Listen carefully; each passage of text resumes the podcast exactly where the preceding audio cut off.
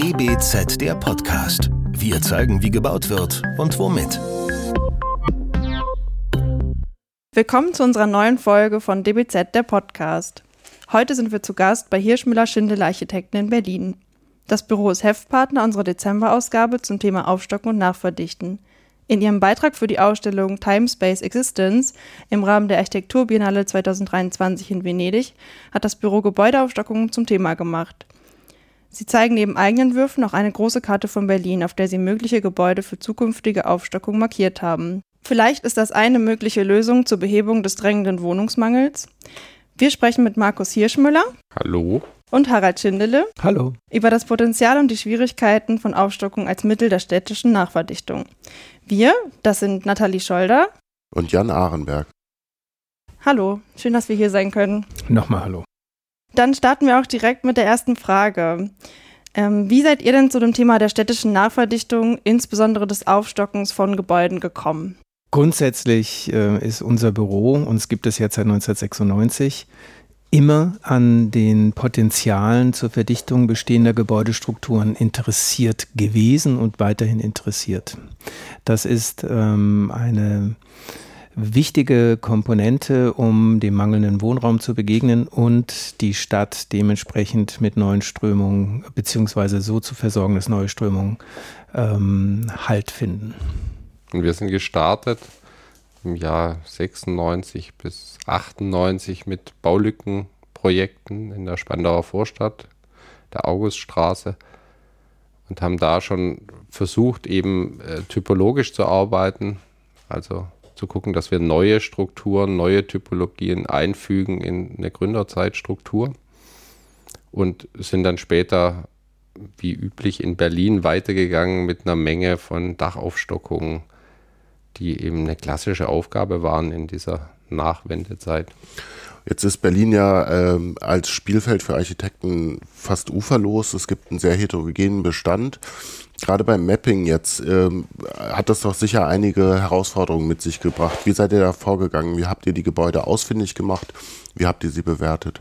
Also wir sind gestartet für diese Ausstellung Timespace Existence mit äh, tatsächlich Projekten, die wir im Augenblick bearbeiten in unterschiedlichen Planungsständen und äh, haben da so einen Blumenstrauß an Aufgaben, die wir im Büro auf dem Tisch haben. Und das ist einmal eine Überbauung eines Supermarktareals, das ist einmal ein, in einem verdichteten städtischen Umfeld in der Friedrichstraße eine Aufstockung und Ergänzung. Das ist in Wilmersdorf ein Projekt mit einem sehr interessanten Bestand und einem Kaufhaus, das jetzt aufgestockt werden soll. Und es ist in der Ahornstraße ein Projekt, ein ehemaliges Studentenwohnheim, das aus den 60er Jahren stammt. Genau, und diese Projekte bestehen aus Nachverdichtungen. Das heißt, wir ergänzen bestehende Gebäude mit unterschiedlichen Geschossigkeiten in konstruktivem Holzbau.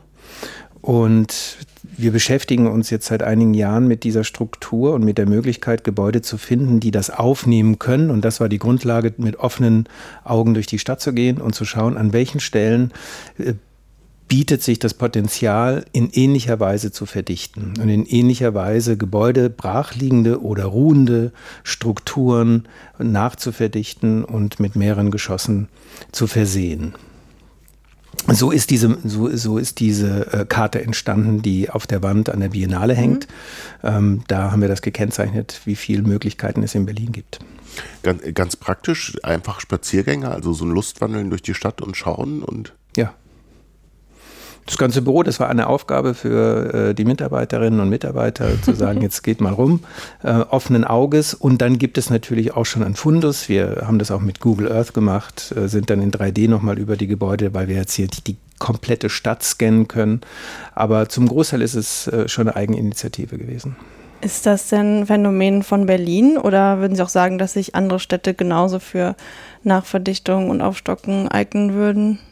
Das ist nicht wirklich spezifisch Berlin, sondern diese Baustrukturen, über die wir da reden, sind in allen Städten Deutschlands äh, so da und äh, auch so zu verwenden. Und wir haben natürlich jetzt in Berlin genauer hingeschaut. Insofern wissen wir da mehr, aber wir gehen davon aus, dass diese Bebauungsstrukturen, die sich dafür eignen, insbesondere die Häuser aus den 60er, 70er Jahren, ja in allen deutschen Großstädten vorhanden sind. Das ist natürlich Überbleibsel tatsächlich von äh, einem Paradigmenwechsel in den Jahren, wo in der Nachkriegszeit eben die autogerechte Stadt ein Thema war, ganz andere Räume und ganz andere Setzungen gemacht wurden, als jetzt hier klassischerweise in der Gründerzeitstadt, wo wir über Blockrandschließung reden.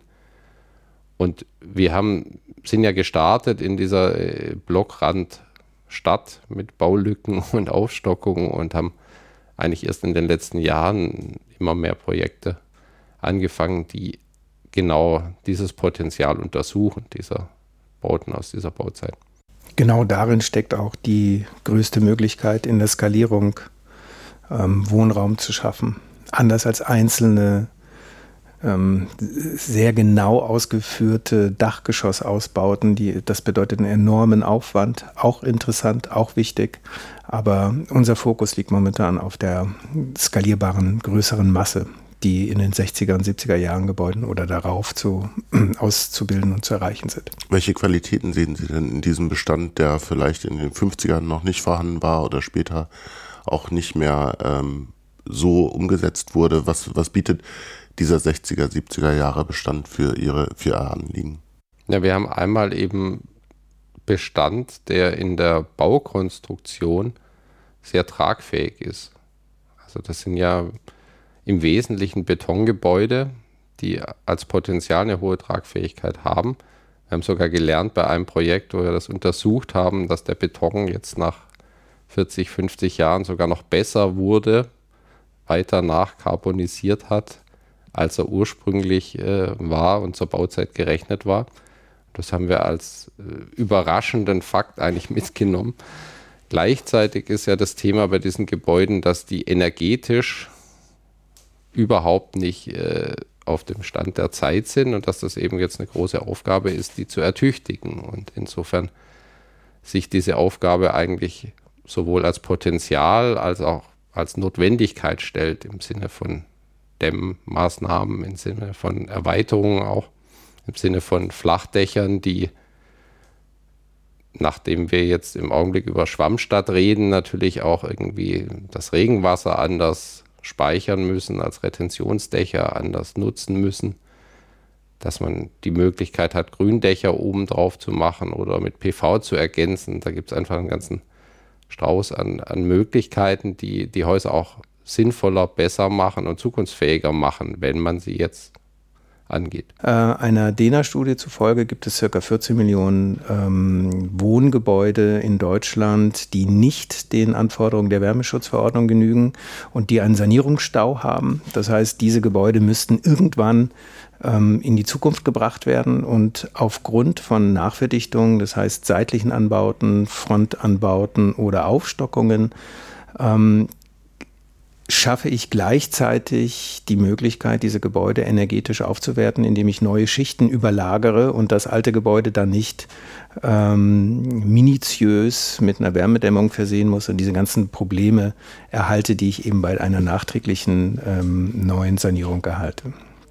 Ist gleichzeitig ein sehr positiver Nebeneffekt, ähm, neuen Wohnraum, neue Schichten zu schaffen und damit die, den Altbau energetisch in eine andere Zeit zu bringen grundsätzlich das Potenzial, Sie sagten gerade von 14 Millionen äh, Einheiten Bedarf. Äh, auf der anderen Seite ne, Bestand. Äh, Be Bestand, äh, Bedarf, äh, Sanierungsbedarf. Ja. Ähm, andere Rechnungen sagen, man könnte gut eine Million neue Wohnungen schaffen mit Aufstockung und Nachverdichtung. Äh, in der Summe passiert wenig. Ähm, die 200.000, die jetzt als Neubau geplant sind, sind irgendwie Makulatur. Ähm, woran liegt's? Also warum wird so wenig gemacht, wenn doch alle den Bedarf so gut kennen und so gut wissen, wie man damit umgehen kann und sollte? Da gibt es unterschiedliche ähm, Themenbereiche, die ähm, wahrscheinlich mit ausschlaggebend sind dafür.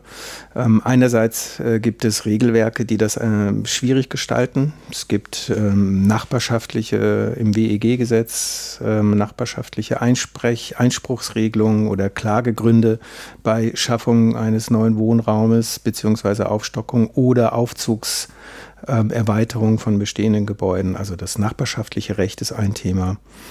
Ähm, es gibt äh, unterschiedliche äh, Hemmnisse in der Bauordnung. Stellplatznachweise haben wir jetzt hier in Berlin nicht, aber in anderen Großstädten ist das der Fall. Wenn ich aufstocke, muss ich Stellplätze nachweisen. Ähm, es gibt Problematiken mit ähm, der Abstandsflächenregelung, dass ich verdichte und bei einer Verdichtung nach dem deutschen äh, Regelwerk mit 0,4 H Abstandsflächen ähm, Beachtung nicht immer das Potenzial ausschöpfe, das das Gebäude auch bietet. Da gibt es auch Vorschläge, unter anderem äh, Architects for Future. In einer Musterumbauordnung äh, wird vorgeschlagen, ähm, bei einer Nach-, bei einer Sanierung und einer Verdichtung auf diese Punkte ähm, vereinfachen zu reagieren und ähm, dort die 0,4 H nicht auszuschöpfen. Ähm, ja, das sind erstmal so die ersten Punkte, die mir einfallen dazu. Also im Hintergrund ist natürlich, äh, gibt es Bebauungspläne, gibt es Festsetzungen im Planungsrecht, die eben nur sehr, sehr, sehr langsam änderbar sind.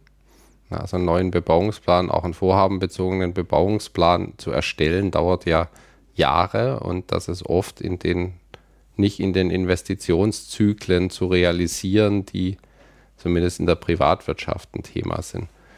Und insofern haben wir dann immer teilweise das Problem, dass es viel zu lange dauert und dann Abstand genommen wird.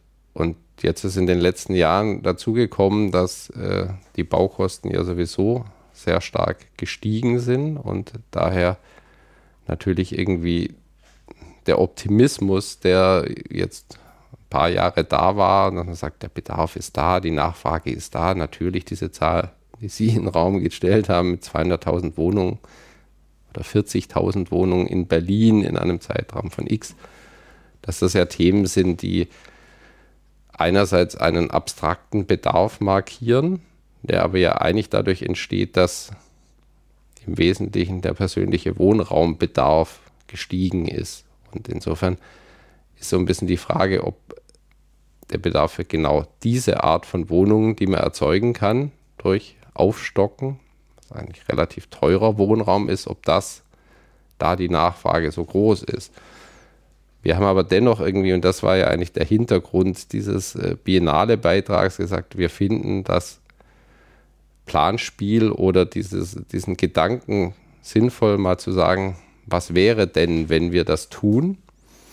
Welche Vorteile bringt es mit sich im Vergleich zu Gebäude abreißen, Müll produzieren, graue Energie vernichten auf der einen Seite und in der Peripherie, im Stadtrand wieder Einfamilienhäuser, Siedlungen zu erstellen, die neue Flächen versiegeln. Das war unser Kerngedanke zu sagen, naja, wir haben es jetzt an vier Projekten gemonitort, haben auch im Prinzip ausrechnen lassen, welche CO2-Emissionen, welches Müllaufkommen, welcher Flächenhintergrund damit in Zusammenhang steht, wenn man das so macht, also was man da einsparen kann und auf der anderen Seite zu sagen, wenn man das jetzt hochrechnet und einfach mal 10 mal 100 mal 1000 nimmt, dann kommt man auf diese Zahlen, über die wir da gesprochen haben, von 20.000 Wohnungen, die man erstellen kann. Und wir waren total überrascht, was für immense Zahlen dann an Sand, Beton und Flächen da rauskommen. Das fanden wir interessant. Als Einsparung. Ja. Als Einsparung, genau. Ähm, dazu ist noch anzumerken, dass die Gebäudeverdichtung ab einer gewissen Geschossigkeit, sagen wir mal ab ein Geschoss äh, ist es nicht rentabel, sondern ab zwei Geschossen beginnt die Maßnahme auch im Skalierungsverhalten überhaupt Sinn zu machen finanziell. Wenn ich ähm, nur ein einziges Geschoss aufbaue oder ein Dachgeschoss auf einem Gründerzeitgebäude ausbaue, ist das äh, finanziell sehr aufwendig. Ich muss alles nur für dieses Dach aufwenden. Ähm, das heißt, wenn ich mehr Fläche generieren kann, fängt das auch finanziell an, reizvoller zu werden, das System. Ein Haus auf einem Haus zu bauen, heißt ja immer, ein ganzes Bestandsgebäude einzurüsten. Das heißt auch immer Mieter Bewohner, Eigentümer in den Geschossen zu haben drunter, die dann für eine bestimmte Bauzeit äh, da Nachteile haben, die dann auch wieder wahrscheinlich entschädigt werden müssen in vielen Fällen. Und insofern ist das, muss ja das Verhältnis stimmen an Aufwand und an negativen Auswirkungen. Ja, daran anschließend vielleicht auch die Frage, was würden Sie denn sagen, wo die Grenzen der Aufstockung liegen? Also ähm, wo ist es dann auch vorbei? Weil wir wollen ja, einerseits brauchen wir eine Verdichtung, andererseits ist die Stadt schon dicht und wir wollen auch, ähm, auch keine neuen Flächen versiegeln und darauf können wir auch später nochmal kommen, aber erstmal die Frage, also wie weit kann man da überhaupt gehen? Wir denken, man muss das ja genau hinschauen. Es gibt Orte, da kann man sehr hoch stapeln, soweit mhm. es möglich ist, die Statik es hergibt des Bestandes und der Aufwand, das zu ertüchtigen, nicht wieder zu groß wird. Und dann gibt es natürlich städtebauliche Konfigurationen, wo es äh, keinen Sinn macht, noch mehr als ein oder zwei Geschosse aufzustocken. Aber in dem Range auch bis zu drei Geschossen ist es nach unserer Ansicht in sehr, sehr vielen Orten möglich, ohne dass wirklich Nachteile entstehen. Weil es geht am Ende natürlich schon um Verschattung auch und größere Verdichtung, es geht um Luftzirkulation, es geht auch um Lärmreflexion von Straßen und so weiter. Also, aber das braucht wirklich den spezifischen Blick und wir denken, es braucht eine Offenheit auch der Behörden, der Politik, äh, zu sagen, es ist möglich, genauer hinzugucken und man ist auch bereit, dann in spezifischen Situationen äh, großzügiger zu sein und mehr zu erlauben, was auf der anderen Seite ja dann wieder erlaubt, Forderungen zu stellen, an zum Beispiel den öffentlichen Raum und zu sagen, okay, dann müsst ihr eben an anderen Stellen im städtebaulichen Vertrag sagen, wir tun da was Gutes für das Umfeld. Ihr seid da hm, jetzt ein, kurz, ganz kurz noch ein, ein, Einwurf. Die Gebäude, die in den 60er und 70er Jahren uns beschäftigen, sind eigentlich ein Idealtypus dafür, denn die stehen auf großen Grundstücken, meistens. Und diese Grundstücke sind ähm, vom Prinzip her, Markus hatte das vorhin gesagt, autogerechte Stadt, sind vom Prinzip her alle erschließbar mit PKWs. Es gibt Parkdecks, es gibt äh, unterirdisches Parken, ähm, leider wenig Grün. Einige davon haben Grün, aber ähm, meistens sind das befahrbare Flächen. Und diese Abstände, die dadurch entstehen, sind natürlich momentan eigentlich potenzielle Verdichtungsflächen durch Höhen, durch Abstände oder durch vorgelagerte Zonierungen. Das ist mit diesem Gebäudetypus einhergehend. Ähm, und auch einhergehend ist dann die Entsiegelung dieser Flächen, denn wir wollen nicht mehr in dieser Stadt mit ein Gebäude mit 60 oder 100 Wohnungen, 60 oder 50 Parkplätze abbilden. Die Mobilitätswende soll da auch Einzug finden und ähm, das wird dann faktisch renaturiert. Ihr habt ja schon als Büro jetzt relativ viel äh, Erfahrung damit gesammelt und ähm, auf der einen Seite haben wir gerade besprochen, warum es noch nicht so richtig vorangeht. Auf der anderen Seite, für euch geht es ja voran, ihr habt diese Projekte. Ähm, was sind da so die, äh, die, die Kenndaten, wo man sagen kann, das ist ein lohnenswert, lohnenswertes Projekt. Mit welchen Materialien baut ihr da und was für eine, eurer Erfahrung nach, welche Art von Auftraggeber ist offen dafür, über diese Themen nachzudenken? Und da eine Weiterentwicklung gemeinsam zu, zu beschreiten. Also unsere Auftraggeber sind allesamt private Bauherren. Die besitzen diese Grundstücke und diese Gebäude und wollen sie auch weiterhin behalten. Die werden nicht äh, danach als Eigentumswohnungen auf den Markt äh, gebracht. Und die Auftraggeber haben Interesse, ihren Eigenbestand in eine neue Zeit zu bringen. Und äh, das Potenzial auszuloten und zu schauen, was ist möglich mit ähm, meinem Gebäude. Die Bestände sind 50, 60 Jahre alt, die Situation hat sich verändert, die Anforderungen haben sich verändert. Was kann ich faktisch rausholen oder wie kann ich verdichten?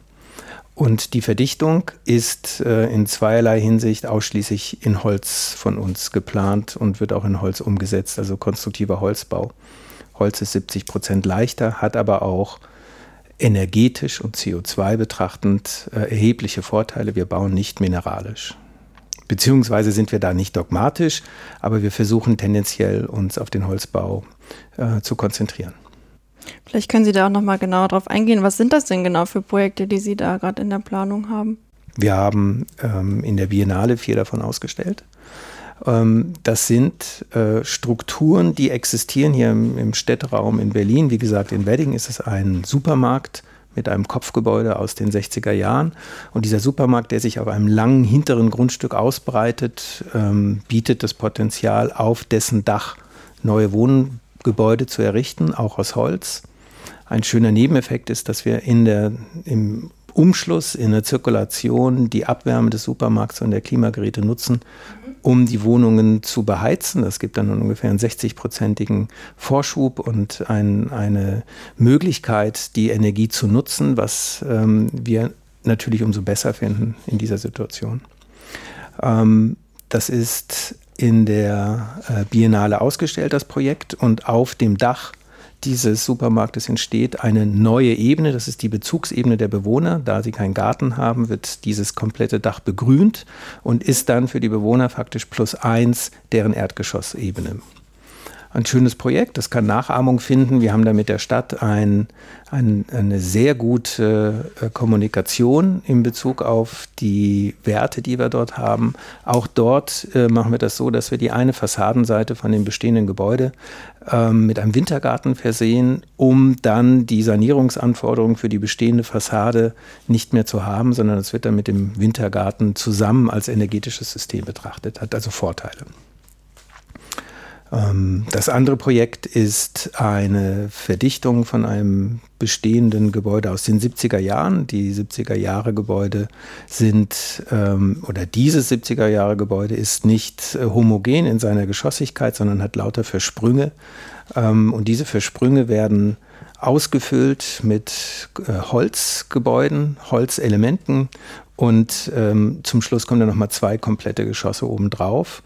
Das verzahnt sich dann mit dem Bestand. Ähm, ein schönes Projekt und findet auch Anklang ähm, mit dem Bezirk, weil wir dieses Gebäude, was momentan seinem Sanierungs- ähm, oder beziehungsweise einen großen Sanierungsstau hat, weil wir diese Gebäude damit wieder aktivieren und aufwenden, äh, auffrischen. Und da war tatsächlich eine lange Diskussion, ob man das Gebäude abreißen muss, weil die Tiefgarage, die zwei Geschosse umfasst, im unteren Geschoss unter Wasser steht.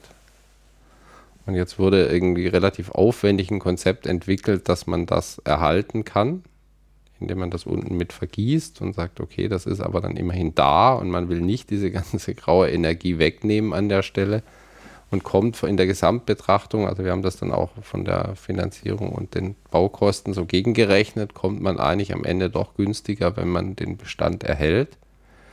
Das ist so ein wichtiger Punkt, dass wir mit den Bauherren diskutieren, weil das ist bei den privaten Eigentümern natürlich vielleicht noch entscheidender, dass es am Ende sich rechnen muss. Und wir haben da eben eine, eine Kaufhausstruktur, also mit großen Räumen mit wenig Stützen. Und da war natürlich für uns ein guter, gutes Argument zu sagen, da macht Holzbau doch wirklich Sinn.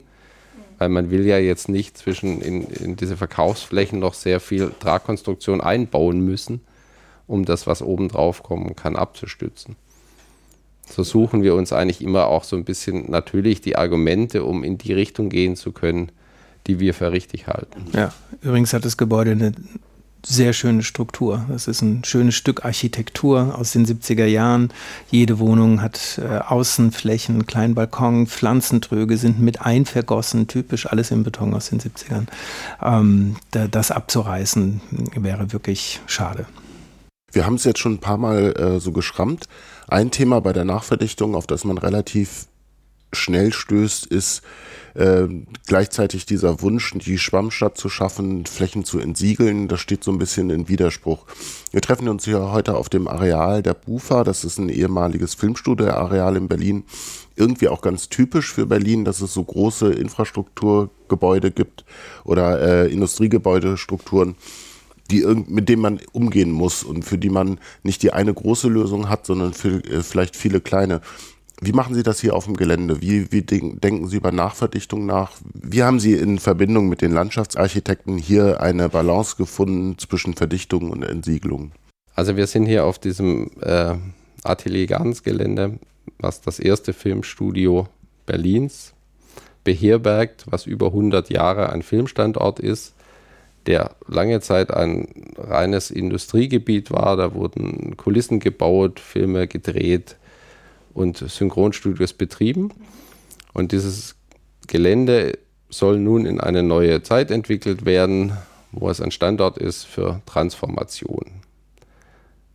Es ist auf Grundlage eines Masterplans von MVRDV, wird das hier entwickelt und wir als Kontaktarchitekten hier vor Ort kümmern uns um die Umsetzung und durften in dem Zusammenhang eben einen Bauherrn kennenlernen, der bereit war, sehr, sehr viele Themen aufzunehmen, die uns auch wichtig sind, wie Entsiegelung eines Grundstücks, einen Garten zu machen aus einem Industriegelände, wie Nachverdichten von einzelnen Gebäuden durch eine Aufsteckung von einem kleinen Pavillon auf einem Bürogebäude mit einer gigantischen Aussicht in einer Dachterrasse, Umwandlung von Filmstudios zu Versammlungsstätten mit einer neuen Belichtung, mit einer tollen Vorhangskulptur.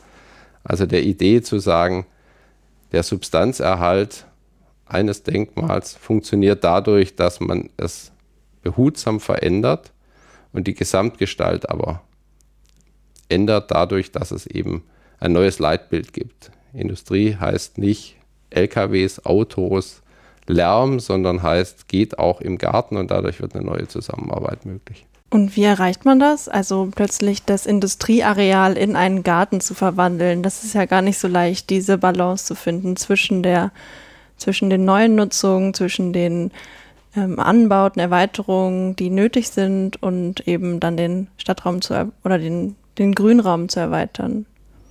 Ja, das findet einerseits eben relativ behutsam statt, indem um die Gebäude rum Flächen der Natur zurückgegeben werden.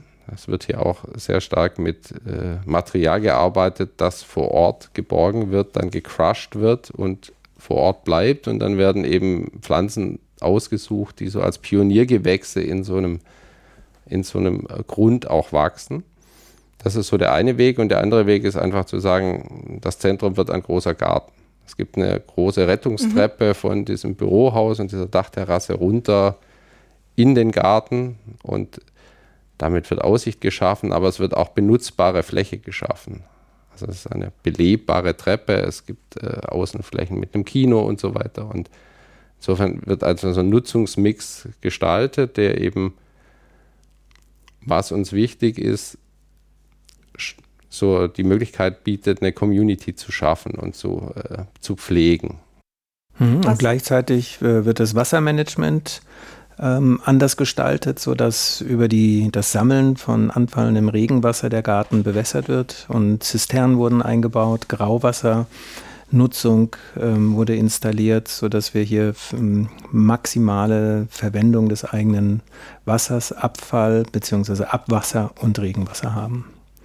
Ähm, ein Punkt, der uns grundsätzlich interessiert, den wir hier ausprobieren können, auch für die Aufstockung und die Sanierung von diesen 60er, 70er Jahren Einheiten. Denn ähm, da wäre es unter anderem auch interessant, das Abwasser und das Grauwasser, was diese Wohnungen abwerfen und was in der Benutzung steht, so zu aufzufangen und umzuleiten, dass die Dachbegrünung davon äh, profitiert und auch die Umgebungsbegrünung der Häuser davon ähm, ähm, Nutzen zieht. Und ähm, diese Zirkulation und diese Kreisläufe konnten wir hier ausprobieren. Das ist ähm, bereichernd. Wir sind gespannt, wie sich diese Konzepte hier bewähren werden und wie sie auch weitere Anwendungen in Ihrem Werk finden. Für heute bedanken wir uns für das Gespräch. Es war sehr informativ und unterhaltsam und äh, verabschieden uns. Herzlichen Dank. Danke. Vielen Dank. Das war der DBZ Podcast. Die DBZ berichtet praxisnah für und mit Architektinnen und Architekten, Bauingenieurinnen und Bauingenieuren und nutzt dafür vielfältige Medienkanäle wie den Podcast. Entwickelt wird der Podcast von der gesamten DBZ-Redaktion. Wenn ihr unsere Arbeit unterstützen möchtet, könnt ihr das am besten, indem ihr unser DBZ-Magazin abonniert und unserem Podcast 5 Sterne verleiht. Der DBZ-Podcast wird von unserem Tonmeister Lynn Meisenberg abgemischt. Mehr Informationen gibt es auf dbz.de.